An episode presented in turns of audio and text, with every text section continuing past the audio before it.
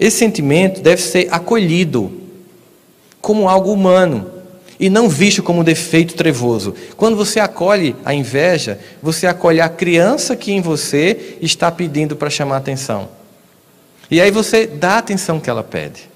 Você acolhe e pergunta: o que, que acontece com você, Rossandro, pequenininho? O que, que você quer com isso? Por que você quer isso? Qual é o seu objetivo? O que, que a sua criança interna está dizendo? Vai lá e acolhe ela. Aí você vai entender que no fundo, no fundo, é um grito, um pedido de zelo, de cuidado. O que, que se quer com aquilo? É competição, é destaque, é importância? O que é que quer? Eu lembro que uma vez, eu contei essa história, muitos vocês já devem ter ouvido, mas vou contar aqui para quem não escutou. Eu estava sexta-feira à tarde no consultório quando um colega meu é, me chamou para o estacionamento. Era sexta-feira, fim de tarde, porque é importante dizer isso, porque ele acabou com o meu final de semana. E quando a gente saiu no estacionamento, ele fez, vem uma surpresa. E quando eu saí, ele fez, olha meu carro novo. Era o carro que eu queria, Haroldo. Foi horrível. Porque eu tinha que fingir que eu estava feliz, embora eu tivesse com ódio profundo. Porque o primeiro pensamento foi, era para ser meu e não dele. E quanto mais ele me mostrava que o carro tinha airbag de cortina, que tinha kit multimídia, que não sei o que, mais meu ódio aumentava. E mais eu tinha que amarelar o sorriso de satisfação insatisfeita, dizendo assim: você merece. Né? Naquele momento a gente tem a gratidão de saber que as pessoas não leem pensamento, porque graças a Deus, se a gente lesse os pensamentos uns dos outros, ninguém convivia com absolutamente ninguém. Né?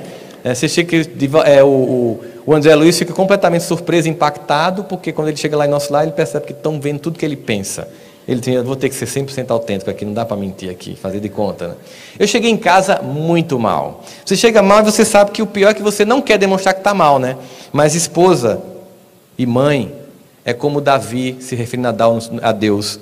Senhor, eu sei que tu me sondas, e mesmo quando em falta em mim palavras, conheces o meu pensamento. Quando eu cheguei em casa sem falar nada da minha esposa, foi que houve. Isso é ruim, gente, porque é desvantagem competitiva, né? E eu disse de um modo que deixou ela convicta de que não houve nada. Não houve nada! Pronto. né? Tem certeza? Tenho. Nath, deixa eu ficar só. Eu fui para o quarto, fui para um computador e comecei a simular em bancos como comprar um carro daquele. Eu comecei sábado de manhã, ia para a cooperativa de crédito, depois ia para banco, crédito consignado. Domingo à tarde eu concluí que compraria aquele carro se eu passasse uns seis meses sem almoçar.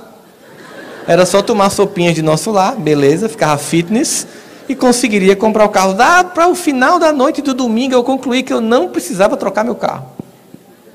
Eu fiz igual a Cefa, até o, até o versículo 9 eu estava sequestrado. Aí no 10, calma, volta a ti, criatura. Isso é uma grande ilusão. Aí cheguei, sentei junto da minha esposa, estava assistindo The Blacklist, uma sériezinha da Netflix que a gente gosta, sentei perto dela. Eu não vou trocar o carro não, ela fez. Por quê? Não preciso não. Ela, graças a Deus. Voltou meu marido. Aí ela fez, você está bem tranquilo? Não, eu estou sentindo. Estou, meu amor, estou bem tranquilo. Aí ela disse, por quê? Porque você percebeu que não precisa trocar o carro? Não, meu amor. Por quê? Porque eu descobri que eu sou invejoso. Ela fez isso deixou tranquilo? Sim. Por quê? Porque só agora eu posso combater isso em mim. Porque eu achava que eu não era. Então, quando alguém falar, eu vou entender exatamente o que é isso. Como é que eu comparo a minha vida do outro e isso me frustra.